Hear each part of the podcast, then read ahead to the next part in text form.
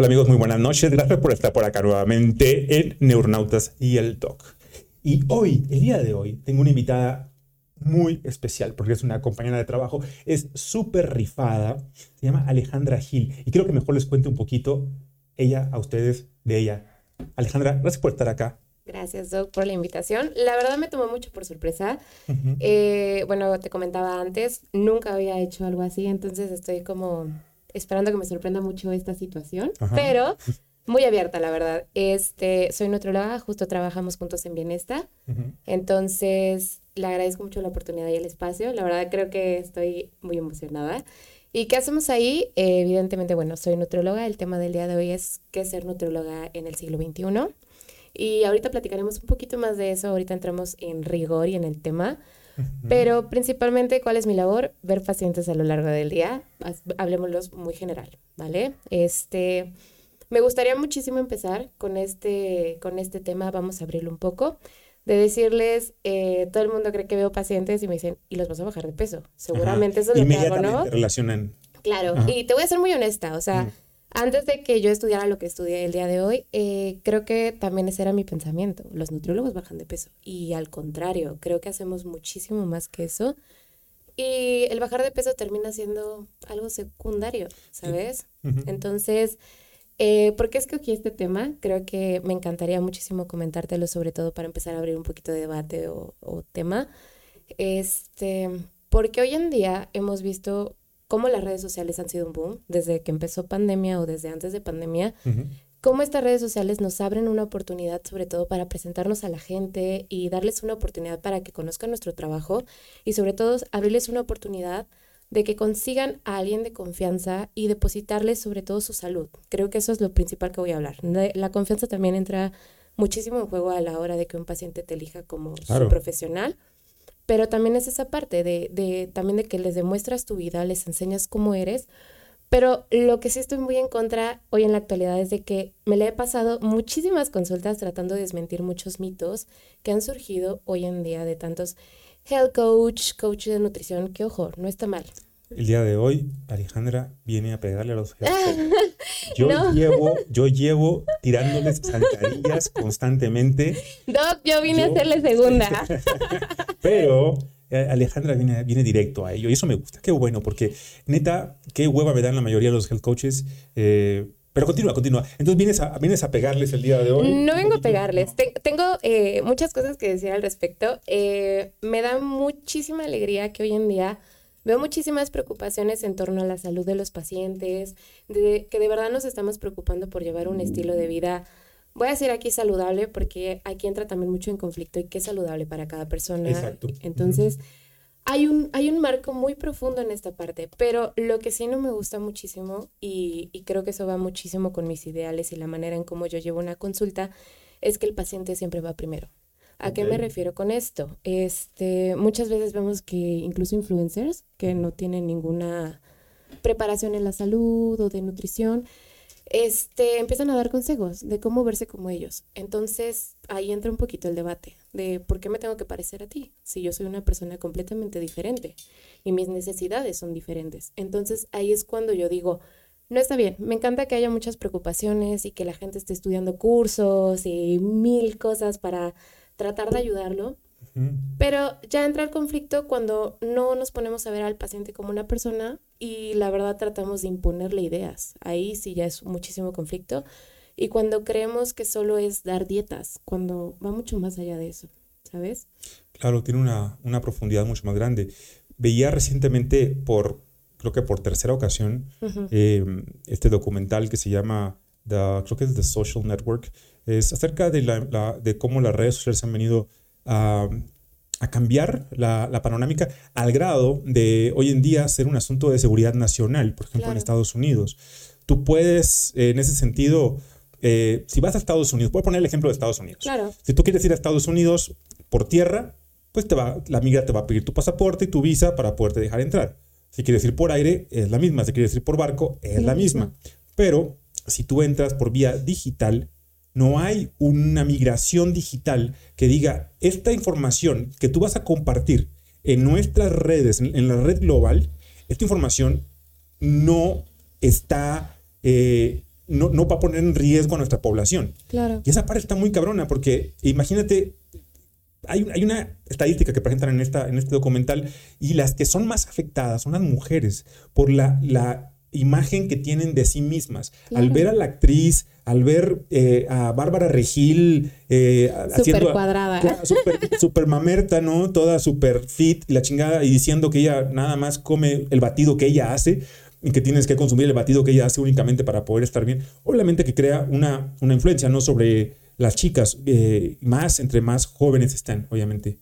Entonces, si la gente que está en las redes sociales está influyendo de esa manera, obviamente que se va a ver afectado. Y no estamos entendiendo ese tipo de cosas. Por ejemplo, nos queda claro a la mayoría que, cierta, que el alcohol no se puede tomar hasta después de los 18 años de edad. Sí, porque, determinado por la sociedad. Sí, determinado por la sociedad y porque tu hígado ya está listo para recibirlo y, y demás. Eh, lo puedes para entonces. Pero eh, las demás drogas no las, no las han tabulado en qué edad tú puedes consumirlas. Por ejemplo, el, cigarrillo. O sea, y, el, las, para mí, todas las drogas deberían ser legales. Honestamente, para mí, yo estoy a favor completamente de la legalización, de la marihuanización de la legalizana. Yo estoy completamente a favor de todo lo que se legalice, pero que sea de una manera adecuada, no a lo pendejo nada más. Porque sí, yo creo que, por ejemplo, los psicodélicos deberían ser para todos, pero siempre y cuando tengan más de 21 años de edad, ciertos psicodélicos, y más de 30 otros psicodélicos, y más de 35 otra familia de psicodélicos. Y drogas duras de 35 para arriba, y siempre y cuando estés trabajando y demuestres que eres, que eres útil para la sociedad. Claro. Que, y si tú eres útil para la sociedad, tienes ese rango de edad, puedes consumirlas. Lo, siguiente, alimentos. Sabemos que nos hace daño que no, aunque luego la, la raza media pendeja quiera ponerte etiquetas chingo de azúcar o tiene, eh, o tiene mucho sodio. Güey, la etiqueta te va a informar bien. Pero bueno, ya sabemos que si es mucha sal, si es mucho azúcar, te va a hacer daño. Ya lo sabemos como, como cultura general. O sea, lo entendemos.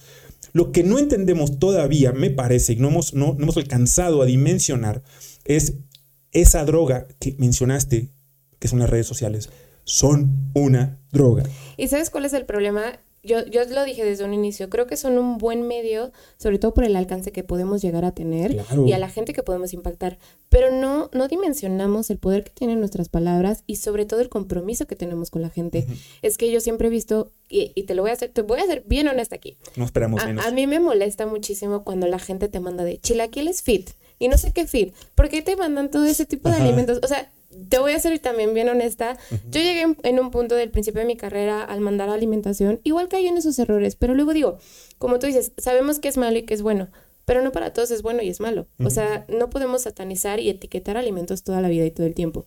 Evidentemente, porque hasta en algunos alimentos o productos preempaquetados, o hasta incluso en vitaminas, suplementos, y lo hemos visto mucho en consulta, porque dice, consulta a su médico antes de tomarlo.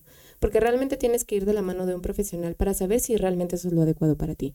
Porque ahorita creemos que todo es como dulces o algo tan sencillo que podemos conseguir en la tienda y lo hacemos. Entonces, yo siempre les digo, Redes sociales me encanta, pero también hay que tener muchísimo cuidado a quién seguimos, porque también como tú lo dijiste, se ven muchísimas veces afectadas malas mujeres y en edades más jóvenes, evidentemente por querer alcanzar algo que está imposible. Lo digo imposible porque todos tenemos un cuerpo diferente, todos tenemos necesidades diferentes y nuestro cuerpo reacciona diferente. Porque siempre les digo, nunca hagas la dieta de la tía y la fulanita, porque he visto que se rolan, o sea, diferentes dietas y es que no me funcionó. Evidentemente no te va a funcionar porque tu cuerpo no reacciona igual. Entonces, yo digo, mira, sigue a la persona que quieras si te produce paz y no te genera ninguna ansiedad, porque si te genera ansiedad o dudas, hay algo mal y siempre busca a alguien que de verdad sustente toda su investigación. Como lo estábamos platicando la otra vez en el consultorio. Cuando empieza un artículo a decir, yo creo, híjole, híjole, ya, ahí ya tenemos algo mal. Incluso la gente de que yo creo que esto les va a gustar porque les va a caer muy bien porque a mí no me dio inflamación. O sea, tú no puedes dar una opinión o sobre todo una recomendación basado en lo, cómo te cayó a ti. Y creo que eso está penadísimo, debería estar prohibido para la gente. Sí, ponernos en manos de, de, un profesional en ese sentido. Y sí, han venido eh, las redes y todo este, este, flujo de información. Estamos viviendo la era de la información, entonces está a la mano de todos. Cuando yo, yo estaba saliendo. ¿De dónde? Hace ya mucho tiempo, obviamente. Eh, cuando yo estaba acabando la escuela, eh, tener acceso al internet era, era un pedo, ¿eh? O sea, era pedir un pase en el hospital y te daban chance de entrar a, poder ver Medline y era, era verdaderamente una hazaña. El día de hoy, debido a esta era de información en la cual vivimos, esto está al alcance de todos. Cualquiera puede entrar, cualquiera puede eh, sacar información y no, como no tienes la educación para poder discernir de qué información es realmente veraz y cuál es amañada con una narrativa, pues te vas con la que más te conviene. Claro. Y dijiste una cosa que me llama la atención, que es, eh, todos son muy distintos. Eso nos queda claro a la mayoría y no. Exacto. La, vez pasada, fíjate que lo decía eh, Yurak, eh, que lo tuve por aquí invitado, el chamán, y de una frase muy linda, muy profunda, referente a ello, decía, referente a ello, y decía, todos nacemos diferentes, auténticos, cada uno con su autenticidad. Claro. Y por algún motivo nos pasamos la vida queriendo ser iguales y nos morimos iguales. Y es, es lo que la gente no entiende. Queremos lo que le funcionó a esa actriz, a ese influencer. No mames, ahora resulta que es una, es una eh, profesión. O sea, me han tocado como ustedes que le digo, ¿a qué te dedicas? Soy influencer. Ok. Ok. Ojo, no está mal. Yo siempre voy a decir, la verdad, lo que te apasione, excelente, porque si te vibra, ahí es. O sea, tú no puedes cambiar incluso esa, parte de que te apasiona, porque en esta vida sí es. No te la vas a pasar arrepentido, queriendo ser alguien más. Tienes que buscar tu sueño y siempre algo que te mueva, porque si no Qué aburrido. Imagínate estar viviendo toda la vida tratando de cumplir estereotipos o sobre todo lo que la gente espera o quiere de ti. Y, empecemos así. Ya sé que me voy a desviar un poquito, pero es, entra muy en tema, entra muy en tema. Como la parte de que antes, no sé si en tu época, Doc, pero los papás que querían muchísimo que el hijo estudiara algo, que ellos estudiaran o la línea. O sea, y ahorita en la actualidad, la verdad es que nos estamos tenemos mucha diversidad, mucha diversidad en esa parte y tratamos siempre de ser auténticos en cierto punto, ¿ok? Porque siempre queremos un poquito más de libertad todos. El problema es como dices, llegamos a ser como un rebaño, llegamos a ser un rebaño. Sobre todo creo que es un, no, no estoy clasificando y diciendo que somos más las mujeres, no, pero como podrás ver y temas hormonales, somos más sensibles. Somos muchísimo más sensibles, sobre todo por los niveles que trae, tú sabrás más de eso, se lo explicas luego a nuestra gente. Pero muy desarrollada mi parte femenina, quizá porque yo soy muy sensible. Bueno, igual pues yo creo que los casos te hacen ser un poquito más empático en esa situación, pero Qué bueno que le llamas empatía, Ale. Claro, es empatía. Gracias, gracias. La verdad yo creo que es eso. ¿Cómo, le llamarías tú entonces? Sí, este, yo en un momento dado le llamé la estrogenización masiva de la especie del género masculino digamos la empatía a todos, empatía, suena mejor y es muchísimo más rápido y más sencillo de recordar. Muy bien. ok, a lo, que voy es de que tratamos siempre de, de, alcanzar algo inalcanzable. Y como dices, yo siento y yo considero, en esta parte sí lo tengo que decir, todos debemos de reconocernos como personas y lo que somos capaces de lograr y obtener. Entonces, yo siempre les digo en consulta, no sé si me has escuchado, se los digo a todos, a mis pacientes desde que entran mi prioridad contigo no es bajarte de peso. Bajarte de peso lo puede hacer cualquiera.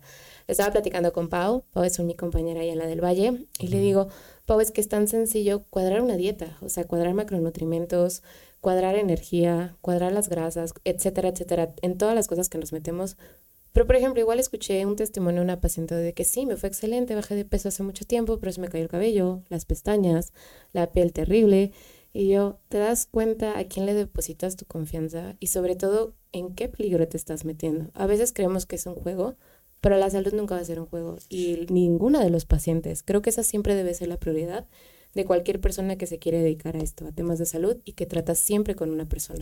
Sí, la, la parte del peso siempre será una consecuencia. A mí todavía me tocó cuando yo recién llegué a la Ciudad de México hace como casi 20 años me tocaron algunas nutriólogas con las cuales tuve discusiones y, fuertes en su momento.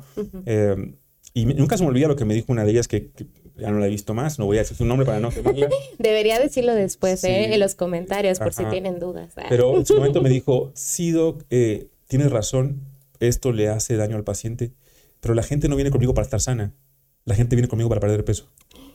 Ok. Y, y yo me quedé así, me quedé impresionado porque o sea, entendía lo que me estaba diciendo. Claro. O sea, ella me estaba diciendo, a fin de cuentas, yo estoy cumpliendo con lo que me están pidiendo. Y a mí me pasan las consultas, y seguramente te pasa a ti también, que es muy común que un paciente llegue y te diga, a ver, doc, vengo a perder peso. O sea, ahorrémonos el... El speech completo de qué necesito. Lo, que yo quiero es esto. Y, yo también, como tú le digo, va, güey, vamos a ir a ese camino, pero vamos a hacerlo de una manera armónica, vamos a tratar de conocerte más, a ver cómo estás en todas las áreas.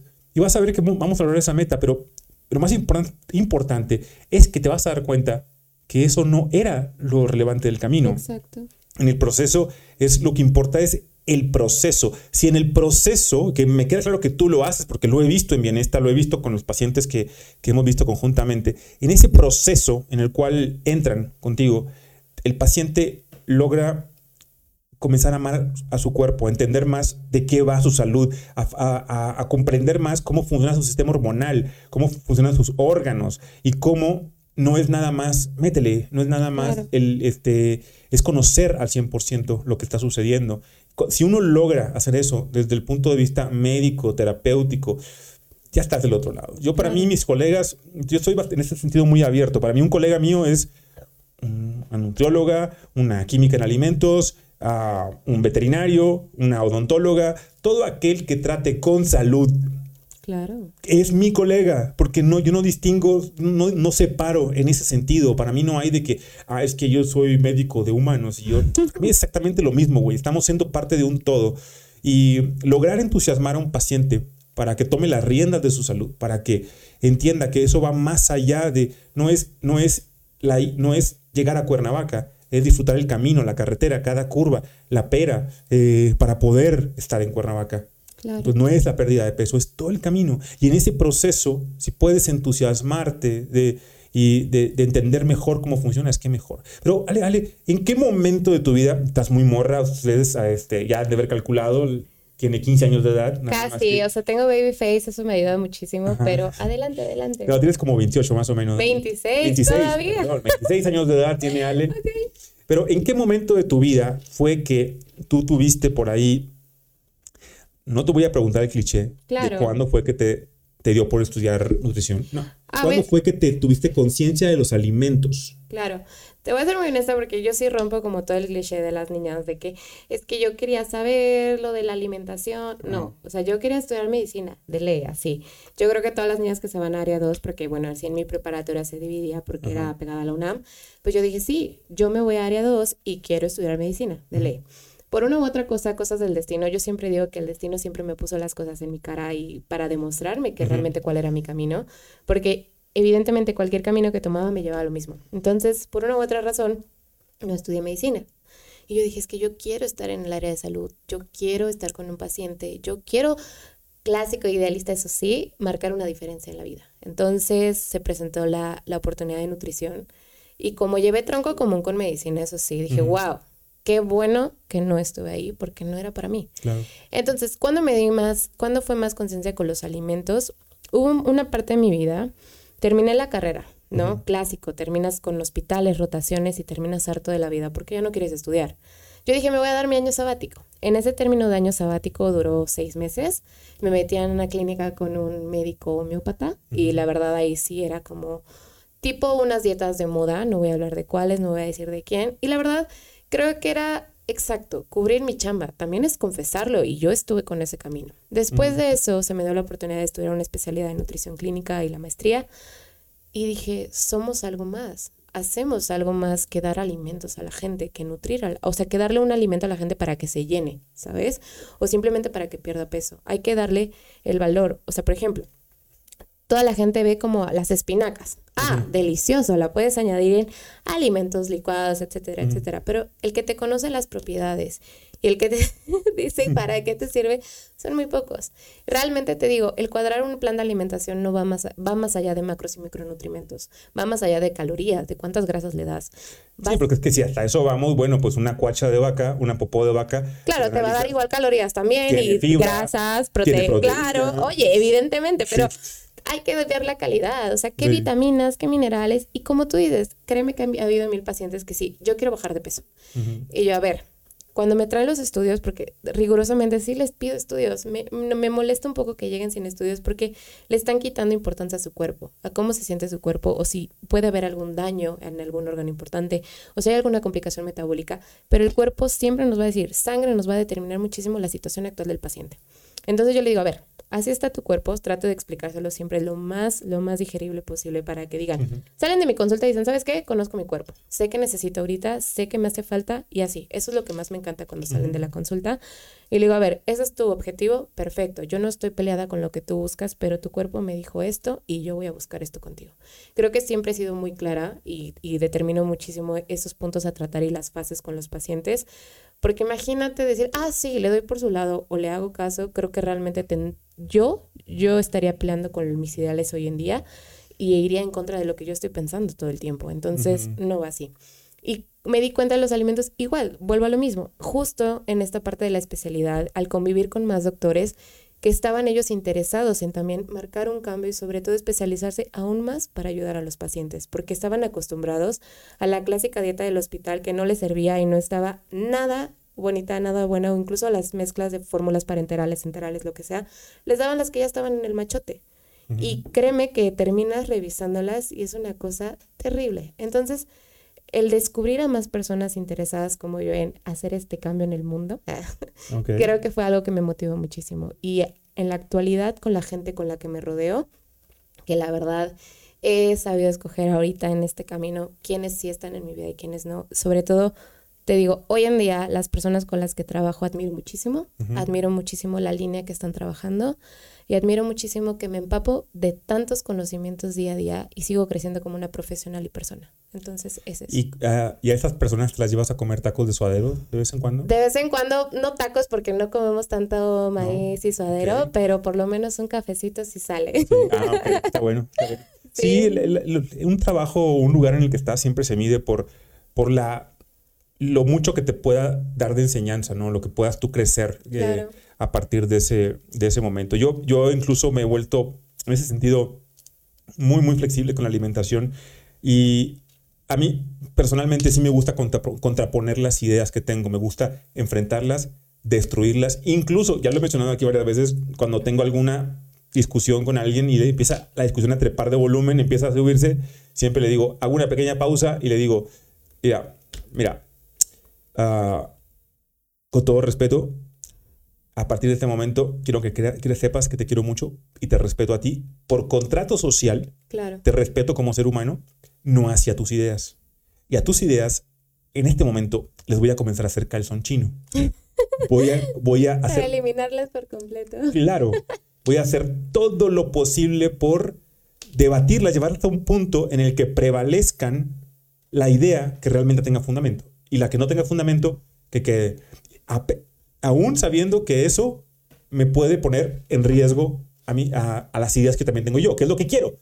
Quiero destrozar esas ideas. Quiero acabar de sacarlas para que en verdad es la forma que evolucionamos como, como personas. Y ahí me tocó en ese proceso evolutivo eh, que al principio recomendaba, ah, sí, elimina esto de tu dieta, elimina aquello. Y lo hacía al principio como muy genérico. Y llegó un momento en el cual, cuando el paciente me decía, oiga, doc, pero esto no me hace daño, ok, yo, yo ya no, no, no hartazgo, pero sí en una forma como de era entender qué te produce ese alimento, o sea, que en tu y empecé a meterme en la parte profunda, porque a fin de cuentas no somos más que alquimistas, o sea, si tú ves a muchos pordioseros en la calle, eh, algún vagabundo por ahí, eh, muchos bastante fit, por cierto. Eh, Como dicen los memes, no voy a decir nombres, señores, porque la verdad podría entrar en conflicto aquí, pero seguro los ha visto. Ajá. ok. Muchos muy fit. Y ese vagabundo fit lo que comió fue un mendrugo, un pedazo de hot dog que encontró al lado del boste de basura en el 7-Eleven que estaba en la esquina. Y se chingó ese hot dog. Y él, la gran pregunta es cómo lo transforma, cómo ese vagabundo de ese metro de distancia entre el mendrugo de pan y su boca lo convierte de algo putrefacto hasta con gusanos y mal en algo que lo va le va a dar la energía, los minerales, las vitaminas, los macronutrientes, los carbohidratos complejos y no complejos que él requiere para poder funcionar en todo el día. Él los transformó, su cerebro lo hizo.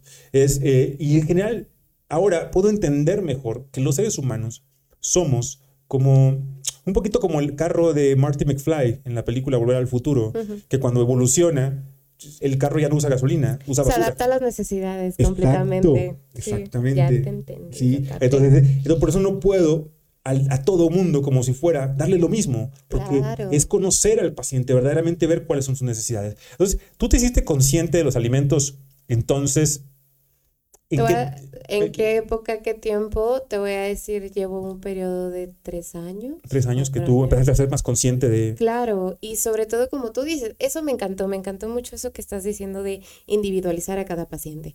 A veces por tiempo, no sé, llámalo como quieras, son excusas al final de cuentas. Es, ah, sí, te doy la misma dieta para todos. Y vuelvo a lo mismo, los clásicos retos que hemos visto hoy en día del el reto de 21 días que te va a hacer bajar de peso para estas fiestas. Ay, no, qué flojera. Y cómo ves que la gente luego se queja de que a mí no me funcionó, a Perenganita ganó más masa muscular, la otra perdió el músculo, o sea, etcétera, etcétera. Y hemos visto mil cambios. Y creo que es eso, adecuarte al paciente. Al final de cuentas siempre terminamos y somos guías. Yo siempre les digo, yo soy una guía. ¿Qué más me gustaría tener a los mismos pacientes toda la vida conmigo, apapacharlos, quererlos, enseñarles a evolucionar? Pero la verdad es que no. Yo les doy las herramientas para que ellos cambien hábitos. Principalmente eso es lo que estoy buscando con ellos. Cambiar hábitos sobre todo para que siempre se encuentren saludables y su cuerpo no tenga alguna complicación metabólica o ninguna enfermedad crónica. Entonces creo que eso es lo que principalmente busco con todos los pacientes y nada más enseñarles. Evidentemente no les cambio el chilaquil y al chilaquil fit. O no les digo que mejor arroz integral a arroz normal porque va a depender muchísimo de las necesidades y sobre todo si tienen alguna patología de base. Eh, todo, todo, todo depende de la consulta. Sí, los laboratorios te dicen muchísimo, pero también el platicar con el paciente. Creo que también eso es fundamental y sobre todo ver el estilo de vida que lleva ahorita. Yo siempre les digo, es que me dicen, ay, es que ya voy a estar a dieta, doctora. El fin de semana voy a comer lo que sea y el lunes me pongo a dieta. Y yo, es que dieta es todo lo que comes en un día. No necesitas hacer grandes modificaciones a lo que haces hoy en día. Entonces, nada más es cambiar unos alimentos por otros, sobre todo para qué. Yo, por ejemplo, le digo, tengo una paciente diabética y me dice, es que como fruta noche, tarde, día, colación. ¿O qué le digo? No está mal, porque todo el mundo dice cero carbohidratos, cero nada, va a comer aire, pura agua. Y yo digo, ni siquiera la hada les quita tantos carbohidratos. Entonces nada más es la presentación y la forma en que se presentan los carbohidratos. Y le digo, a ver, ¿qué prefieres? ¿Esto o esto? Porque yo a veces prefiero una tortilla de maíz que un pedazo de fruta. ¿Tú qué prefieres? Hasta incluso es platicar con ellos y ver cómo es su alimentación hoy en día para hacer siempre esas mejoras, nada más optimizar lo que estamos viendo, porque nada está mal. La verdad es que también hasta decir bueno o malo, haces un daño. Entonces, creo que es nada más empezar a cambiar las frases hasta que nosotros utilizamos en consulta, porque es un golpe de realidad que me he dado eh, y ¿por qué lo digo? Ay, suena tan profunda, pero lo digo porque realmente yo siempre le digo y lo he visualizado muchísimo, es un proceso que de pensarlo día y noche o en el trayecto que voy al trabajo, de que cómo quiero ver a los pacientes, cómo quiero que el paciente se sienta conmigo, cómo quiero que el paciente regrese conmigo. Yo no quiero que el paciente se haga, porque yo siempre se lo digo a mis pacientes, yo de verdad quiero tratarte como me gustaría que tratan a mi mamá si va a una consulta de lo que sea. Porque he visto mil veces que hasta mi mamá va con, me duele la garganta y la llenan de mil medicamentos antibióticos. Y me dice, es que no sé, pero me lo dio. Y yo no, ¿Qué, qué, qué, coraje me da. Yo le digo al contrario, yo voy a ser siempre, siempre lo más clara posible. Si necesitas ayuda, te lo repito dos, tres veces, no me molesta. Al contrario, creo que por eso estoy en el lugar donde estoy y tratando de buscar siempre lo mejor para las personas que están conmigo. qué, bonito. De verdad suena muy bonito, ¿no? sí, creo que sí. Yo ya. Ya, ya se convenció y va a estar producción Está llorando en sacar una cita la, la, próxima semana. Excelente, bien, está del Valle y los veo. Ah. aprovechamos el comercial para que vean sus redes sociales. Alejandra Gil está en Bienesta Valle, donde pueden con ella sacar una, una consulta y les garantizo que, que, van a salir ahí no nada más aprendiendo más qué comer, sino van a, van a entender más su relación con el mundo. Qué importante. Están por ahí sus redes, sí, ¿verdad? Sí, Ah, perfectísimo. Esta es la red de Alejandra. Síganla, por favor, en Twitter. Eh, no es cierto, vienen no, Instagram, correos y número de teléfono. Y en TikTok sube bailando la de, hey, mami, mami, rico, rico. casi, casi, ¿eh? de verdad. Subo recetas fit, ya saben, chicos. Síganme ahí. les, les, va, les va a gustar. ¿Qué importancia ha cobrado? Yo he podido ver esta transición, Ale. Fíjate que yo he podido ver esta transición en los últimos 20 años aproximadamente. Eh, y, menciono últimos 20 años en una época en que todo viene así, trepidante. O sea, no tienes apenas el iPhone 13 cuando ya viene el 14, el 15 con seis cámaras y ya viene ya sé, y todavía faltan los pagos, ¿no? pero ahí está sacando el otro. Exacto. Viene así, viene la velocidad de todo. Pero si hago un rewind en mi vida hace 20 años, tú estabas en primero de primaria eh, y yo estaba llegando a la Ciudad de México con mis cajones, cajas de cartón con mecate, haciéndole parada al metro. Eh, cuando yo estaba por acá, me acuerdo que estaba leyendo en ese entonces un libro, me acuerdo el nombre de la doctora, que era eh, Tu segundo cerebro, y era acerca de la importancia del intestino. como lo pone, lo pone esta doctora, ahorita me acuerdo el nombre de ella, como el segundo cerebro, debido a que tiene una población neuronal mayor que nuestra cabeza. Y comenzábamos a ver hace 20 años y se, generaba debate con los colegas referente a la importancia de, en la parte inmune del intestino. Ahora, obviamente, que la práctica que hacemos como, vamos a decirle, como médicos funcionales, como en la parte de nutrición funcional, medicina funcional, obviamente que lo entendemos mucho mejor, está mucho más claro, ¿no? En el día a día. Eh, ¿Te ha costado a ti trabajo al paciente hacerle entender eh, de alguna manera cómo ahí es donde empieza lo del día a día. Ahí es donde empiezan sus emociones, su bienestar, el que, el que tenga posibilidades de ansiedad, depresión, de insomnio, todo parte de cómo está la salud de su intestino, de qué tantas posibilidades tiene de padecer COVID, de tener un evento de, por la misma enfermedad. Dije COVID porque luego me censuran el programa. No lo dije. No lo dijo. No lo dijo. No. Ok. Este, para poder comprender mejor, este, ¿Cómo has sentido tú esto? Porque yo, a mí me ha tocado toda la transición completa, entonces la gente no se va a acordar. Pero tú, que estás morra, que estás en este proceso nuevo, ¿cómo, cómo ves a la pacientela en ese sentido? Ok, igual 100% honestidad en este programa. O sea, yo llevo trabajando en bienestar poquito tiempo, pero picudísima. El problema igual en esta parte de la nutrición funcional es algo tan nuevo, pero tan viejo, ahí como tú dices, hace 20 años, pero 20 años puede ser mucho para alguien o nada para alguien. Entonces, en la parte de, realmente no solo ver, ay, ya estás complicado, ya tienes esto, sino ver siempre, como decimos todo el tiempo en la consulta, el problema de raíz. O sea, tratar de buscar siempre un origen para evitar y desencadenar cualquier otra enfermedad. Entonces, a mí me costó un poquito al principio, sobre todo poder explicarme a mí primero y que yo entendiera desde las bases, el inicio, hasta incluso parámetros funcionales o el cómo funcionaban algunos suplementos en nuestro sistema, todo eso me costó a mí y soy muy honesta. Y la verdad, a los pacientes también les cuesta. Es que me dicen, es que aquí dice que estoy bien. Y tú, a ver, pero ¿por qué cierras tu mente? Es eso. Tienes que estar abierto y siempre le digo, pon, abre tu mente, no solo con tus ojos, no veas solo con tus ojos, porque si no, se te va a complicar la vida y solo vas a querer ver de frente, de frente, de frente. Entonces, es un poquito complicado.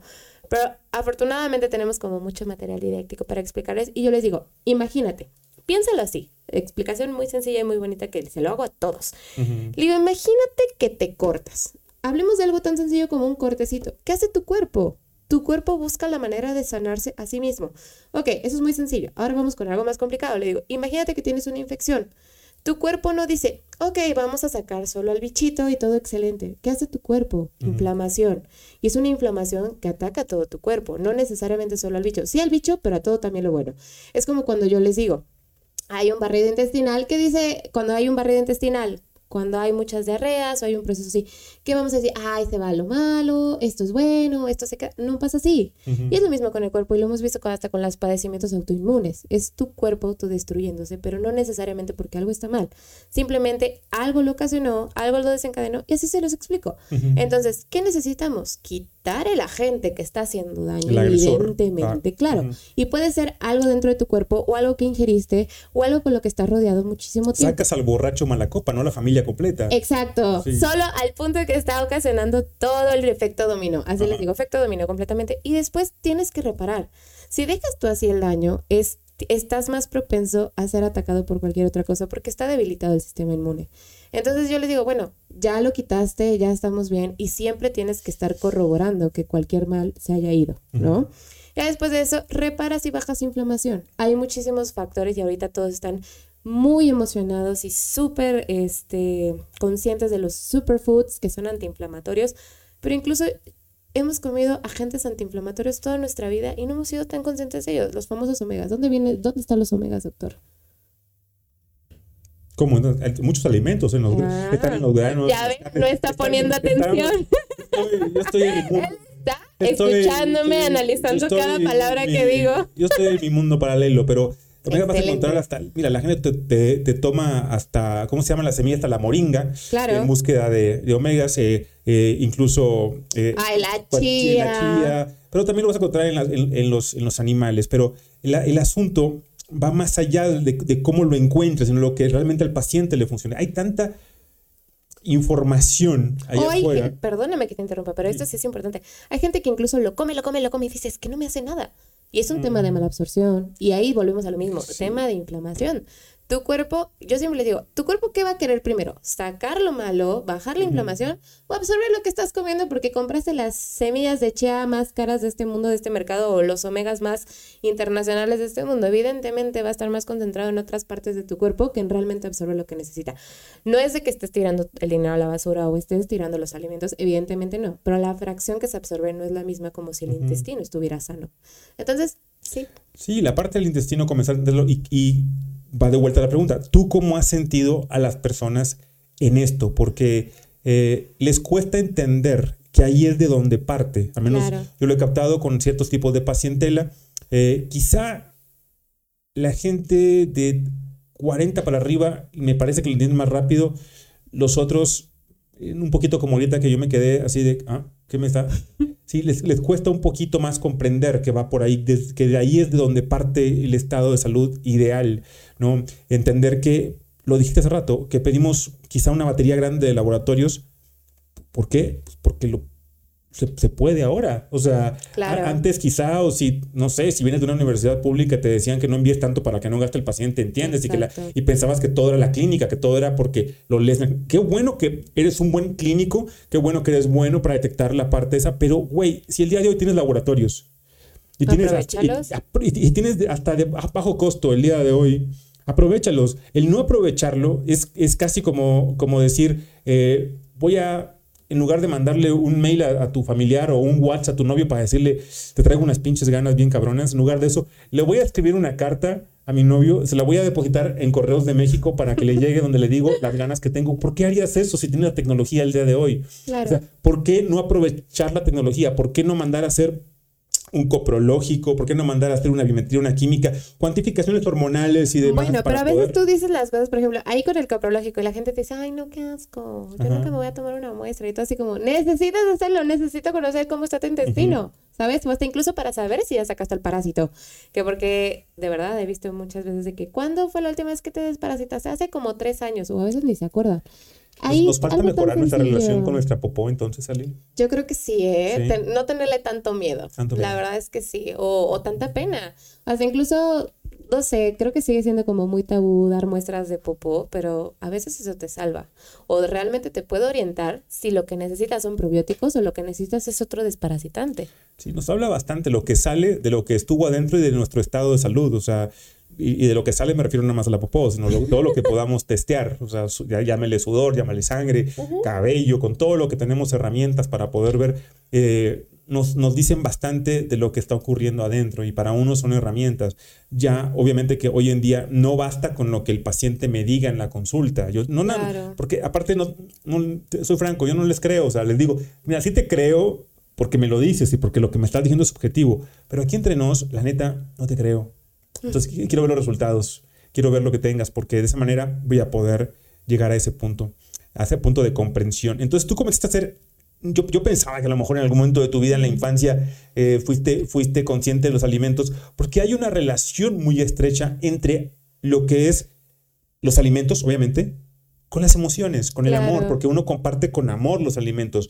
Eh, changuito hace lo que Changuito ve. En ese sentido, eh, un niño cuando crezca quiere comer, es adolescente y es adulto, quiere comer hamburguesas y papas y refresco, porque cada vez que su papá se reconciliaba con su mamá, es un ejemplo, ok, no mames, eh, cada vez que se reconciliaba... Todos aquí, no, es cierto. Se lo llevaban a, a, Burger King o a McDonald's, entonces lo llevaban ahí al niño y el niño en su inconsciente relaciona bienestar, felicidad, reconciliación con una Big Mac, con unas papas y con una malteada. No te vayas tan lejos, o sea, las festividades, los cumpleaños, navidades, etcétera, y puedo seguir con tantas festividades. Se relacionan con alimentos. Con alimentos, todo es alimento. Pero pues igual, o sea, está bien, no, no pasa nada. Yo siempre les digo, no bases sobre todo todo eso, porque también generamos malas relaciones con la Desde ahí empieza, tienes toda la razón.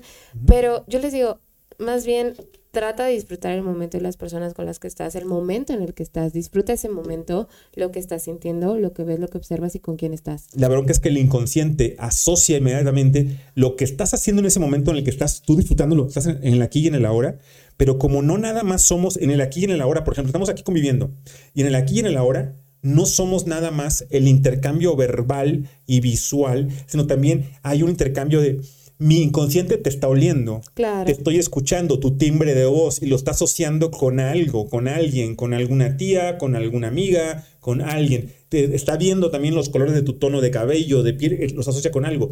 Y los alimentos, al probarlos, van a neurotransmisores que lo asocian también con algo en la, memoria. el gran reto es cómo rompemos con eso, cómo dejamos de casarnos con toda la memoria que traemos en las células desde que estábamos chicos. Y, por ejemplo, cómo los chilangos dejan de comer eh, esta cosa que se llama horrible. ¿Cómo se llama esta madre que comen? La eh, no, eso fíjate que también. eso, eso dice es muy bueno. No, no, eso también está bien culera, porque cuando, me como una guajolota me tapa, pero este, duro como tres días en cagar cuando me como una guajolota. Eh, y la última fue hace como tres años. Eh. eh bueno, hay, no. Ven, hasta los recuerdos negativos se asocian con comida, ¿eh? Porque hay tanta gente que dice, es que yo no como esto porque de chiquito me obligaban. También sí, exacto. Ah, ya sé. El, este, esta cosa que es como mole con camarones, ¿cómo se llama? Mole con camarones. Mole con camarones y con Doctor, no sé usted qué ha ¡Ah! Ya sé, romeritos, ¿no? Los pinches romeritos culeros. ¿Pero usted qué come? Yo no sé, o sea, esos pinches romeritos saben reculeros, o sea, neta, aquí entre nos, yo, yo no sé en qué parte de la memoria celular se les incrustó que los romeritos eran algo disfrutable. no, no, y la combinación, ¿no? ¿Cómo, lo combinan? ¿Con qué? Con bueno, con el mole, o sea. Así con moles y camarón. Yo no puedo, no puedo comprenderlo. No, todavía no, no. Mi, mi pasaporte chilango todavía no obtiene el último sello mientras no aprenda yo a degustar los guanzontles, los, los romeritos y la guajolota. No, no. Los, los, las tortas de chilaquil hay que verlo como los niños. Los niños, cómo se le presentan los alimentos en diferentes presentaciones, en diferentes etapas. Podría probarlo de esa manera, doctor, para generar una buena conciencia y una buena relación con esos alimentos. A lo mejor es una cuestión de madurez, porque, por ejemplo, el, café sin azúcar lo comencé a tomar cuando tenía 44 para acá. O sea, llevo cuatro años apenas tomando café sin azúcar. Antes le ponía azúcar. Y hasta que maduró, mis papilas gustativas tuvieron ese grado de madurez. Puede ser. Pude ah, ya, un café con azúcar se me hace una mentada de madre. O sea, es así, no, el café así, negro. Solo. Solo, como va. Claro. Sí, este, el café sin azúcar, la cerveza con alcohol, el sexo sin condón. Eh, y. Em, y el podcast sin censura. Evidentemente, pues yo creo que todos lo han visto y aquí ya no hay vergüenza ¿eh? ni, mentiras, entonces, excelente. Sí, no es cierto. es cierto, hay que cuidarse, hay que, en, la medida de lo posible, pero más que cuidarse, hay que aprender a conocer lo que comes y lo, con lo que interactúas. Entre más conozcas tú, por eso me refería al sexo sin es mentira, o sea, si conoces bien a la persona, obviamente que sí, pero si no, igual los alimentos, si tú conoces bien los alimentos que vas a ingerir, si tienes toda esa magia de entender cómo fusionan todos tus sentidos con ellos, que no es nada más un pedazo de carne que vas a engullir, sino que es el cómo se ve, el cómo huele, el cómo escucha, cómo es cuando lo masticas o cuando está todavía ese sizzling, que de, que lo sacaron del carbón, cómo está todavía... Sigue cociéndose, ah, Cómo sigue ese proceso de cocción todavía. Eh, cómo todo eso involucra a todos tus sentidos.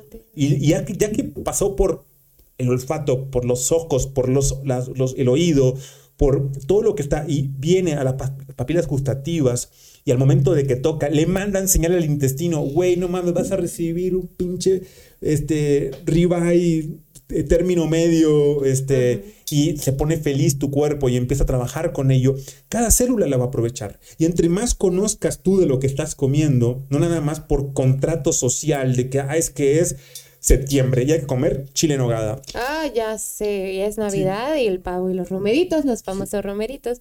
Reyes y la rosca de Reyes.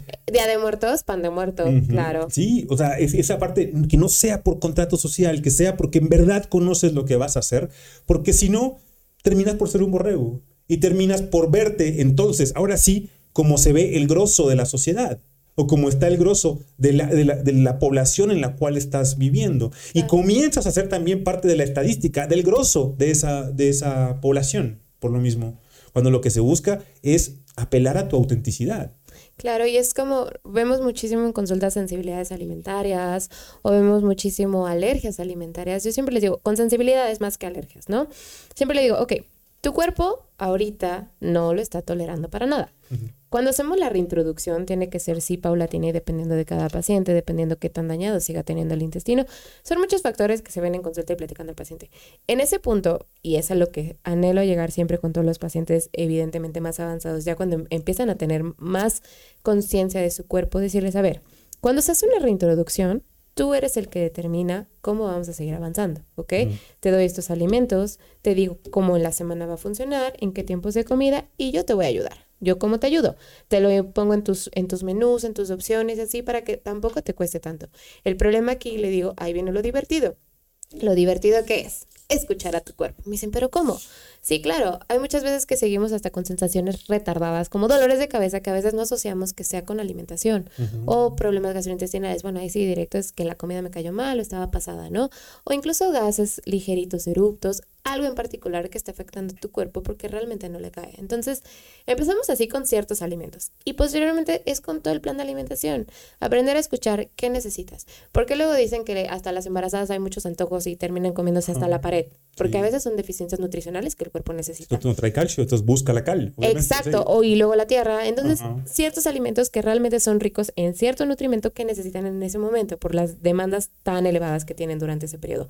Pero lo que voy con los pacientes es, ok, escucha tu cuerpo. Creo que ese va de, siempre, siempre el cuerpo va a determinar y va a decirnos qué necesita y qué quiero. Por ejemplo, yo estaba platicando con Paulina eh, el día de ayer y le digo, Sabes que antes comía demasiado aguacate porque se me antojaba demasiado y era una cosa de una necesidad de que hasta en burla ponle aguacate y todo el tiempo. Y ahorita no, ahorita no lo necesito porque estoy cubriendo mis demandas con otro tipo de omegas y en otras presentaciones de alimento y está bien, me estoy nutriendo. Entonces estás diciendo en pocas palabras con, con lo que me acabas de comentar. No.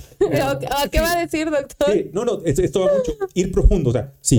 Si me apetece, me lo como, pero ojo, esa noche me pongo quizá a meditar el cómo estaré en mi cuerpo de esos nutrimentos que aporta el aguacate en este caso. Claro.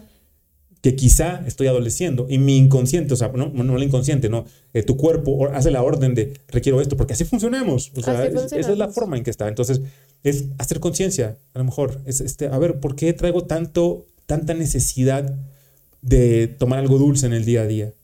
Ay, cabrón, espérame, pues porque me voy a checar hormonas. Me voy a checarme la, la, este, la hemoglobina glicosilada, la prueba de resistencia a la insulina, la glucosa, a ver cómo ando. Porque por, por algo estoy pidiendo esto. O estaré haciendo mucho ejercicio, me estaré desvelando. Estoy, estoy, estoy adecuadamente hidratado también, incluso. Es ir más profundo, no es nada más el engullirlo, no es nada más comértelo, ¿no? Sí. Ahora, eh, por ejemplo, con tu, con tu novio. Ok. ¿Qué tan incómodo es para él comer enfrente de ti? De ti? Nada incómodo. De hecho, él sí me dice así como, yo prefiero comer normal. Y yo, yo también como normal, pero yo como lo que me gusta y lo que mi cuerpo requiere. Pero la verdad lo, reprimes, le dices, güey, no te vas a meter eso, no mames, no mames, güey. Puede ser con el refresco, sí, la verdad es que sí, pero porque en su familia hay mucha hay una predisposición a diabetes. Nada más es por esa cuestión, porque lo estoy cuidando.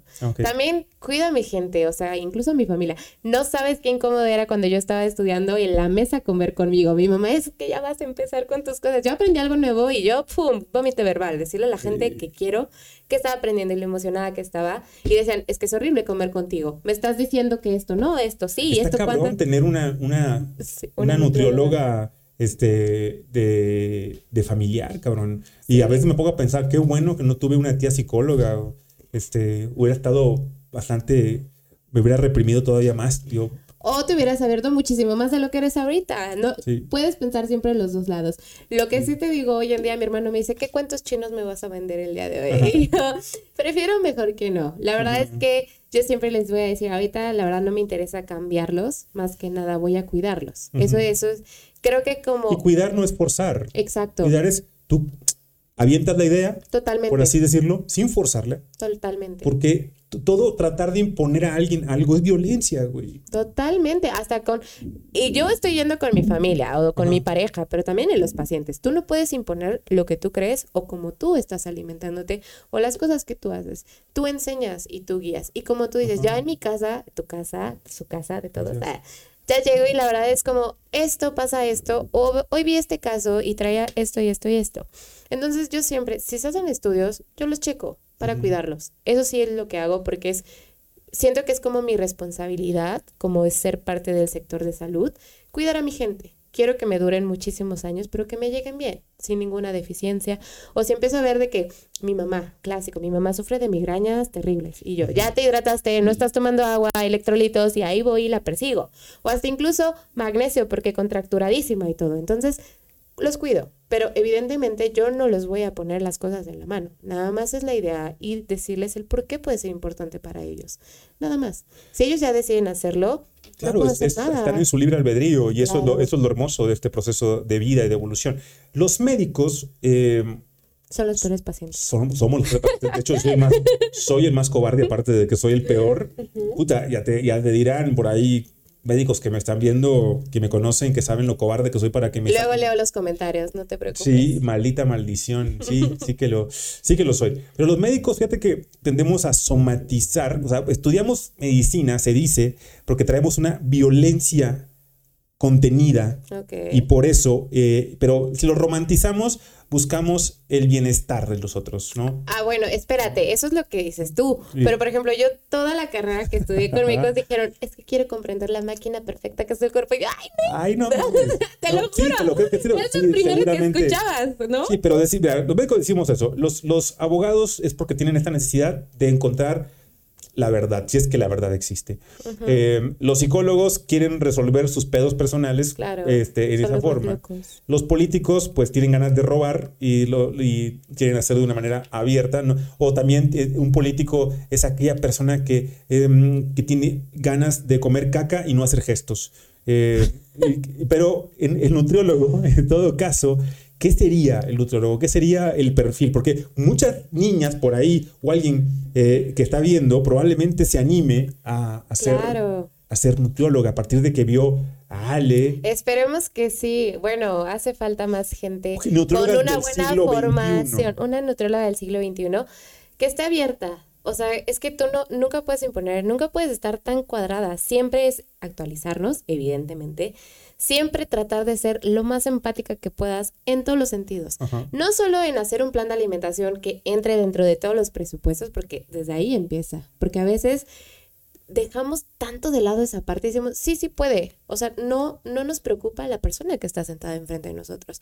Pero también tenemos que tener muchísimo compromiso social en lo que estamos diciendo en la consulta. Porque no solo, yo ya lo dije con las redes sociales, pero sabes el poder que tenemos cuando estamos con una bata y sentados en un escritorio. La verdad, o sea, la, la, bata es circulera, ¿eh? La bata trae, la, base, la bata, yo he visto, he visto a las mejores personas de mi generación perderse en los confines del ego a partir de usar una bata. Claro. La bata te hace que te subas varios escalones y te creas algo que de repente no lo eres.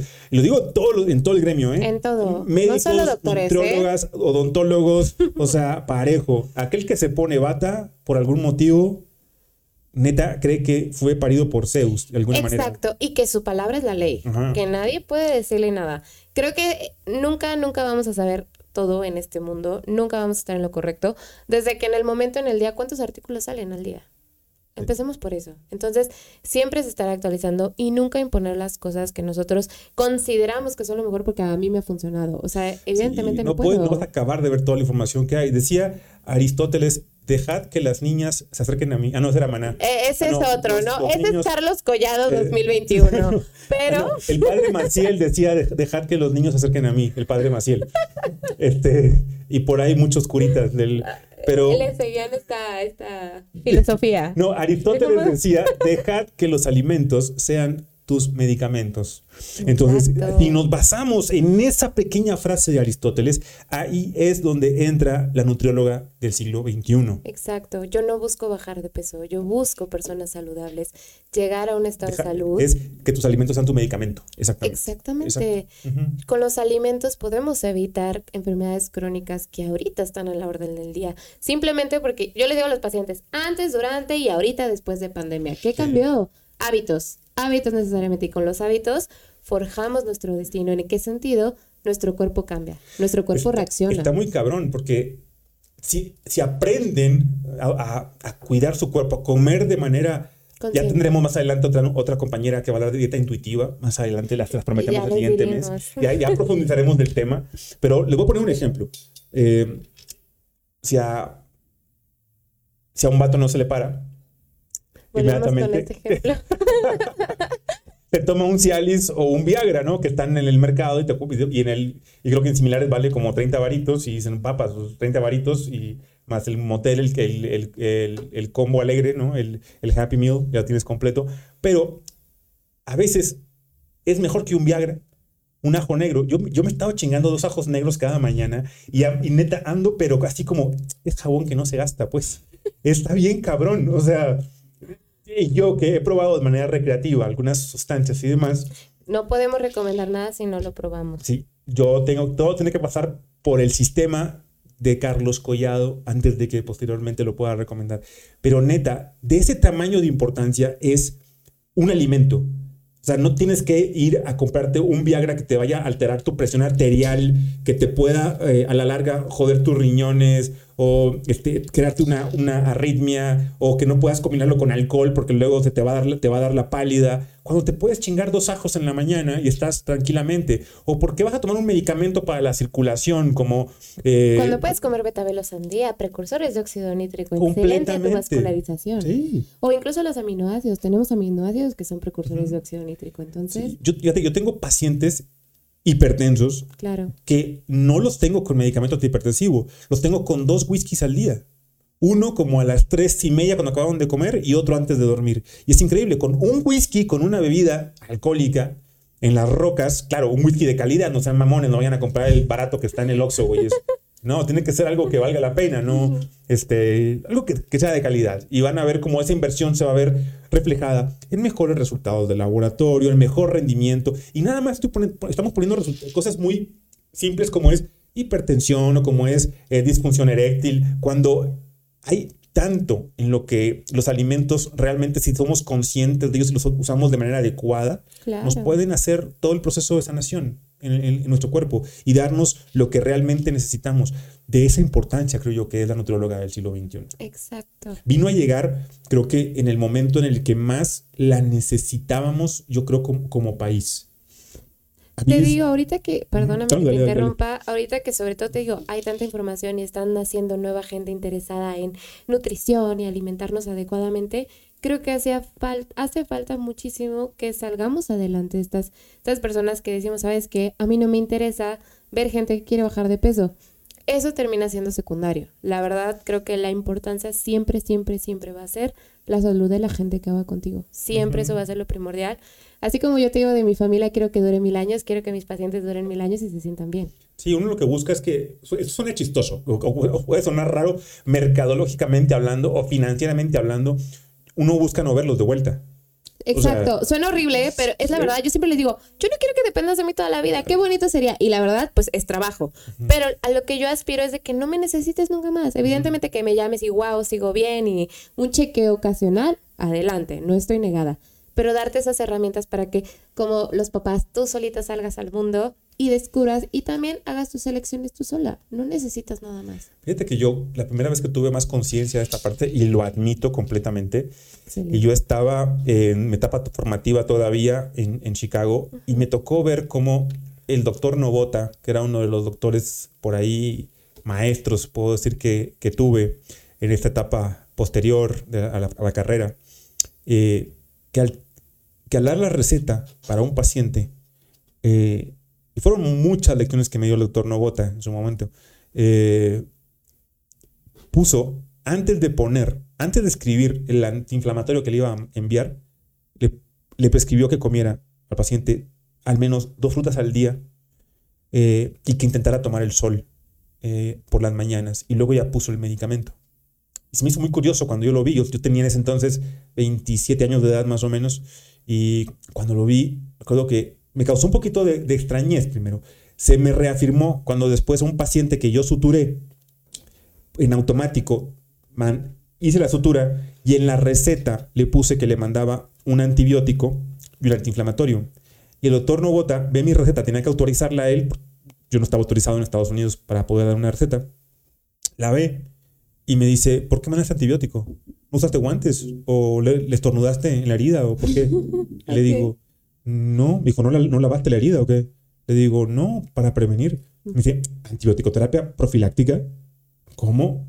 ¿Cómo trabajan en América Latina? O sea, y yo no estaba consciente, neta, de eso en lo que estamos y hasta la fecha, ¿eh? en América Latina, de la forma de educar al médico, desgraciadamente, es muy diferente. Yo ahí fue donde comencé a abrirme. Estoy hablando de hace 22 años, hace 22 años de esto. Entonces, a partir de ahí yo comencé a ver todo diferente. O sea, comencé, fue como cuando te revientan una burbuja cuando te masacran una idea, es hermoso porque entonces comienzan a ser esa mariposa que habitaba dentro Ay, de ti. como quinceañera. Sí. la, que le hacen la flor. y, entonces sale esa parte que estuvo guardada por mucho tiempo. Por eso me encanta destruir, eh, autodestruir mis propios mitos autodestruir las propias ideas que tenía antes, para dar paso a las nuevas ideas, constantemente, constantemente. Eso no es bonito, que estamos en constante evolución todo el tiempo, todo el tiempo. Y, y, el que te diga que no, te está mintiendo y qué pésimo, qué pésimo que vas a decir. Exacto. Siempre, siempre, siempre, en algún punto de nuestra vida vamos a estar equivocados porque siempre van a seguir saliendo estudios y van a demostrarnos en nuestra cara que estábamos a veces equivocados o la manera en que estábamos administrando las cosas o dando las cosas no es la eficiente. Entonces, eso es lo bonito de esta carrera. Oye, ¿por qué?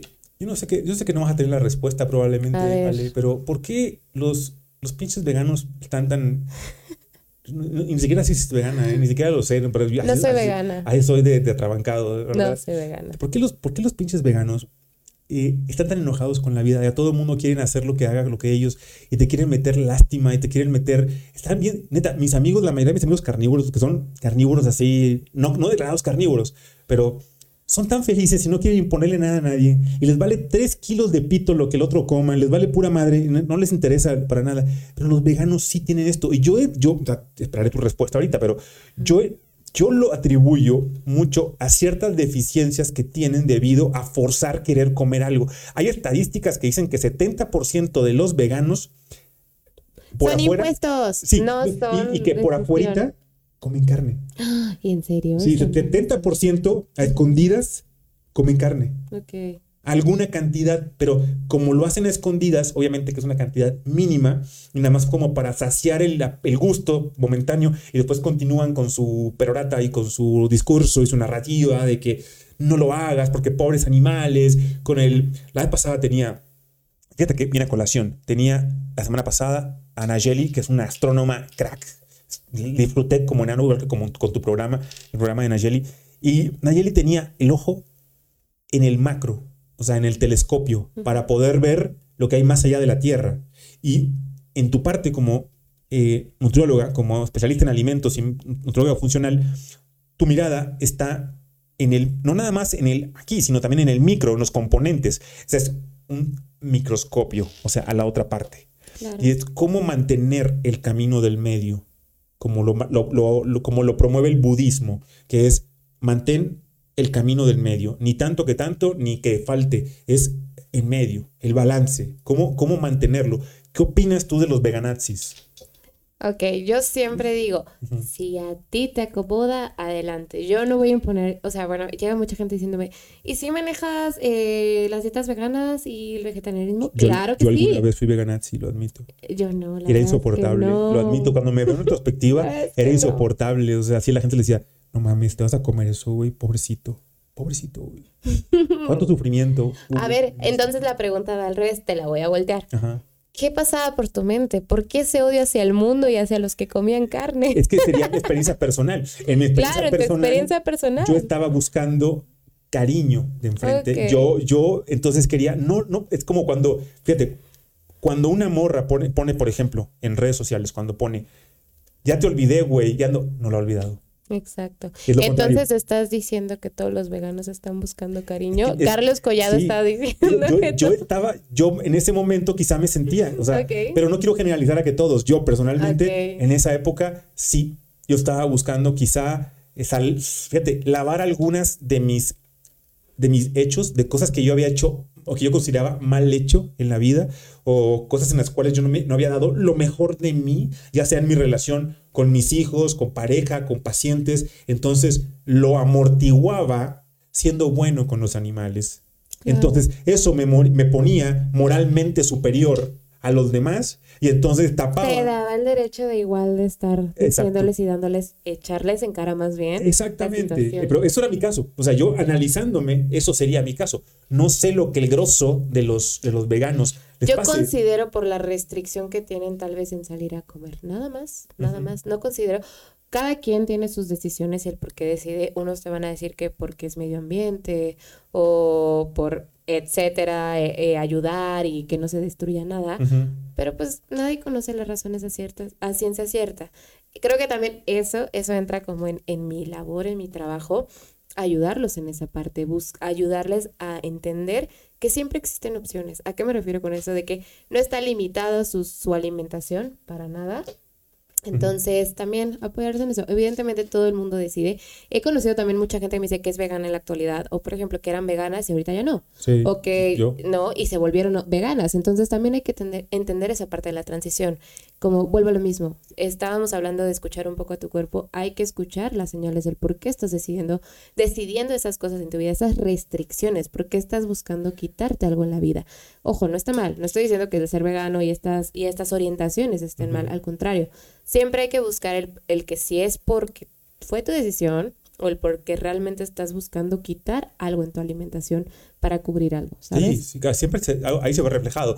Fíjate que, digo, al final, cuando esto pase, esto es lo que estamos en esta pandemia, que todavía estamos y que neta banda, no se pasen de verga, no sé, no sé, o sea, no quiero decir cuídense porque estoy en contra de la palabra cuidarte, creo que es mejor disfrutar, pero, cabrón, tomen las medidas que cada quien tenga que tomar porque estamos por entrar a la cuarta ola y neta ya sabemos que este país está gobernado por un güey que está pendejo y pues más vale mejor tomar las medidas adecuadas. Eh, pero las estadísticas vendrán y serán contundentes. Hoy en día sabemos que en México tiene la, tasa más alta de letalidad eh, por casos no registrados en el mundo. Eh, pero bueno, a lo que voy es que las, las estadísticas vendrán. Y yo escuchaba el otro día al dueño de la tienda, que está aquí en la esquina, el dueño de la tienda de la esquina, estaba conversando con una de sus empleadas y, decía, de lo que más he vendido en la pandemia, dice, en un inicio fueron papeles higiénicos. No me daba abasto con papel higiénico. Dice, pero de alimentos han sido cereales. he vendido, dice, neta, en esta, durante esta pandemia he vendido más cereales en ese periodo de dos años que todo lo que vendí en los últimos cinco años de cereales. Y a lo que me refiero es que ya vendrán las estadísticas, es que esto va a pasar, pero vendrá la nueva pandemia. La, siguiente pandemia será el resultado de las cosas que hicimos, tampoco me gusta decir bien o mal, de lo que hicimos en estos dos años. Y mucho tiene que ver la alimentación porque estuvimos encerrados, porque era ponerte poco, porque era hacer cocinarlo fácil o servirlo rápido. Y ahí es donde habrá que ver estadísticas. Acorde con tu óptica, ¿qué será lo que más se afectó en la población en estos dos años de alimentos? De, ¿qué, fue, ¿Qué deficiencias podemos encontrar? ¿Qué cosas comieron menos? ¿Qué cosas tú crees, acorde con tu juicio personal, que comieron más la población? Sabes que, como tú dices, como muchos ahorita igual eh, siguen estando en home office, ¿qué prefieren? Porque yo siempre les digo, el home office es cómodo hasta cierto punto, porque quitan lo que es eh, el espacio y la privacidad de la gente. Ya antes tenían un horario laboral que se extendió. Ahí vemos gente que ya termina hasta las 10, 11 de la noche porque le siguen hablando y siguen marcando la oficina. Entonces, ¿qué buscan todos los pacientes? Y lo he visto, es algo muy común, no digo que todos, practicidad, alimentos preempaquetados, alimentos que sean nada más meter en el microondas dos, tres minutos y ya estén cocinados. Estás volteando así porque tú también lo estás. Se sintió un poco identificado. ¿Sabes una cosa? Yo, mi comida es muy fácil porque yo como puras carnes, entonces claro. yo las compro y las meto nomás al hornito y ya, o pido por Rappi. Benditas sean las aplicaciones hoy en día que también nos facilitan muchísimo la preparación y la limpia de la cocina, porque eso también he escuchado mucho que se quejan. A lo que voy es de que vemos muchísimas deficiencias en que sí, todos están comiendo, la bueno, no todos, la mayoría están comiendo carne porque es lo más sencillo y creen que esa es la única fuente de proteína comen muchos cereales, sí, y la deficiencia la vemos en las frutas y las verduras. Sabemos que frutas y verduras, como clásica lado me encanta decirles que las coman, pero no necesariamente porque necesitamos cubrir el requerimiento que nos dice la Organización Mundial de la Salud, simplemente porque nos dan antioxidantes, nos dan vitaminas y nos dan minerales, por hablar así en términos muy generales. Entonces, es la fuente de tu cuerpo, el combustible, y cómo quieres pensar bien, cómo quieres dormir tranquilo sin pesadillas? ¿Cómo quieres no tener resequedades en todo tu cuerpo si no tienes la materia prima? Entonces, yo veo ahí pacientes, a todos se les cae el cabello, todas las uñas quebradizas, todos la piel seca, todos las encías les sangran, todos que no tienen energía, todos que no se quieren parar de la cama. Entonces, te falta tu materia prima para que tu cuerpo diga, puedo contra todo el día. O incluso los niveles altos de estrés, lo hemos visto en la consulta. ¿Qué, qué hace? Y empiezan los desajustes también hormonales por ahí. Entonces, pero ya eso es adentrarnos en unas cosas más complicadas. Pero y vamos con eso, nos estamos encerrados y ¿qué nos falta a todos? ¿Por qué? Hasta, hasta me dio mucha, mucha risa el, la prescripción del doctor que me comentaste, de sal al sol, que te dé el sol. ¿Por qué?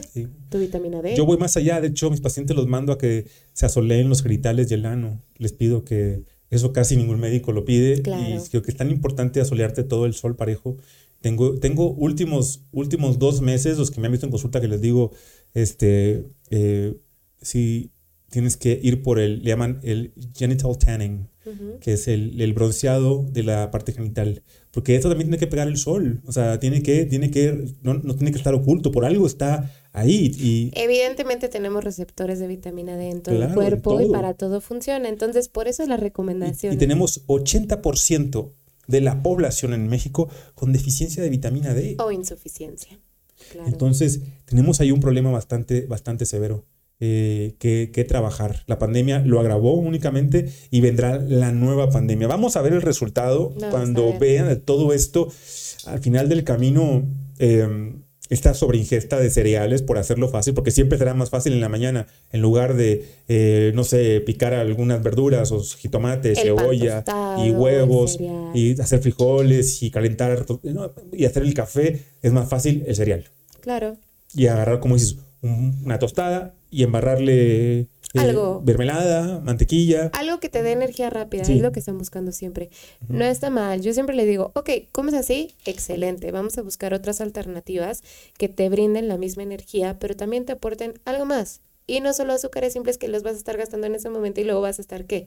Queriendo más de lo mismo. Entonces, no está mal, solo hay que modificar algunas presentaciones para que tengamos una mejor calidad y aporte de diferentes nutrimentos. Nada más, es lo que yo busco. Sí, sí, exactamente. Es, y es, entusiasmar a los demás a que lo empiecen a buscar. Así como cuando vemos laboratorios de los pacientes, hoy le decía a la paciente que veía hoy, digo, eh, difícilmente un laboratorio yo lo veo como un montón de números que están o arriba o abajo o en medio. Para mí los laboratorios significan una especie una suerte de poesía metabólica eh, que me habla de ti. Y cuando comprendes eso, después, en tu cotidianidad, aprendes a ver a la comida, ahora sí, como esos suplementos, medicamentos, como, ah, mira, una pera, ahí viene mi fibra, voy a cagar bonito mañana. Este, una manzana, lo mismo, voy a, voy a estar mucho más alerta en la mañana. y eh, manzana con canela, voy a evitar picos de glucosa a lo largo del día. Exacto. un pedazo de hígado, voy a estar concentradísimo en lo que voy a estar haciendo el día de hoy. O sea, y empiezas a entender bien esa relación entre los alimentos. Yo le debo en ese sentido mucho a eh, Doña Mari, mejor conocida en el bajo mundo como mi madre, porque este, Doña Mari cuando estaba chico así nos seducía con los alimentos. O sea, si no había varo en la casa, y lo he mencionado por acá antes, y nos iba a dar sopa de patas de gallina, nos, nos, nos, nos endulzaba el oído, nos decía, no mames, este, con esa sopa vas a correr, pero bien chingón, güey, porque te va a aportar todo. Y te lo comías con esa intención, con esa inocencia, porque te, te daba. Si comenzamos a entender así los alimentos, no por lo que me dice el influencer detrás de la cámara con un TikTok o, con, o en un Instagram, sino por lo que realmente puedo entender que hace, porque me puse en manos de una profesional de la salud, de la nutrición, vamos a tener mejores ciudadanos. Hoy en día en México no lo tenemos. Las estadísticas son contundentes en cuanto a la estadística de sobrepeso, de diabetes, de hipertensión, y podemos seguir ahí. Pero en ese proceso sé que vamos a estar por acá para poder apoyarles. Claro que sí, en Bienestar del Valle. Esto parece comercial pagado. Ahí tienen datos de, de Ale que bueno, ya te, ya te invitaré más adelante y comprometemos a Paulina por ahí. Paulina González, Paulina ya dije tu nombre. González, para que venga a hablarnos. Es más, comprométala con un tema. ¿Con, ¿Con, qué tema irá a hablar Paulina González la próxima ocasión que esté con nosotros? Yo creo que nos va a hablar de... Ella lo va a elegir. Ella lo va a elegir. Ella es maravillosa, es, una profesional impresionante, de verdad. Fíjate, me, me, me, obstruyó que yo fuera a aceptarle un tema, pero Paulina... Mejor los dejamos en suspenso para que todo el mundo esté esperando con ansias en la, el podcast de mi compañera, las, la van a amar. Sí, Paulina es crack, es, es este, muy parecida eh, luego ahí en la clínica las dos hacen duetos como Pimpinela, es, muy chido, la verdad. Eh, son el dúo dinámico en la nutrición. El dúo dinámico de Valle. De Valle, así es. esta ahorita. Así es, así es. Es un, es un honor poder contar con ustedes allí en la consulta porque es un apoyo bárbaro. A lo que hacemos en Bienesta es medicina funcional, salud funcional, integral, en la cual no es nada más lo que yo se me ocurra mandar a mí como médico, sino el apoyarme con con el equipo de nutrición, en este caso de ustedes, que son bárbaras. Y ojalá que te animes a venir de nueva cuenta para, para hablar de otros temas de nutrición. Si les interesa algo en particular, me dicen sí, lo platicamos. Sí, sí, porque eh, la verdad creo que hay bastante, bastante de qué hablar. Parte de las cosas que me llamaron la atención de ti es que eres muy proactiva. Eh, me recuerda mucho a cuando tenía tu edad, porque eh, hoy lo platicaba con, con, la, con, con Natalie, Natalie Marcus. estaba, estaba con ella el día de hoy y conversaba y, me decía, ¿cómo, ¿cómo ves a la chica? Digo, le, le, decía, no tengo problema en decirlo por acá, le decía, eh, precisamente al rato voy a entrevistar a Ale. Me dice, ah, qué chido, qué buena onda, qué, qué tal, es, chida, ¿no? Le digo, sí. digo, me cae muy bien que es muy proactiva y que no se encasqueta en su puesto nada más. O sea, si por algún motivo eh, recepción está en...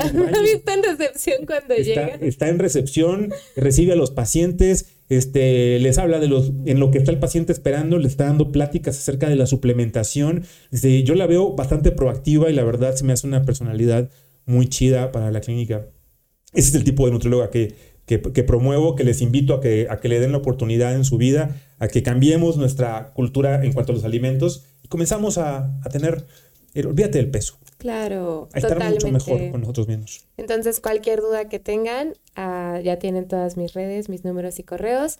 Yo estoy, a veces tardo un poco, soy muy honesta, pero estoy muy abierta a poder ayudarlos y resolver sus dudas todo el tiempo. Vale, pues nos despedimos el día de hoy, pandilla. Hoy no tuvimos los tweets. Le mando un abrazo muy, muy fuerte a Eric y le, le, le, le pido que tenga mucha fuerza por ahí. Nuestro productor tuvo un evento eh, pues, un desaguisado, algo, algo no esperado. Eh, le mando mi más profundo pésame a, Marta, a, su pareja de vida, a Eric, a su familia, por la, sensible pérdida. Y nos veremos por acá la próxima semana con una nueva invitada, nuevo invitado. Es una sorpresa, ya les platicaremos más de ello. Gracias por estar por acá, Ale. A ti por invitarme, doctor. Nos agradecemos. Muchas gracias. Gracias, gracias, gracias totales. Chaucito. Cámara, pivote y llanta. Chao.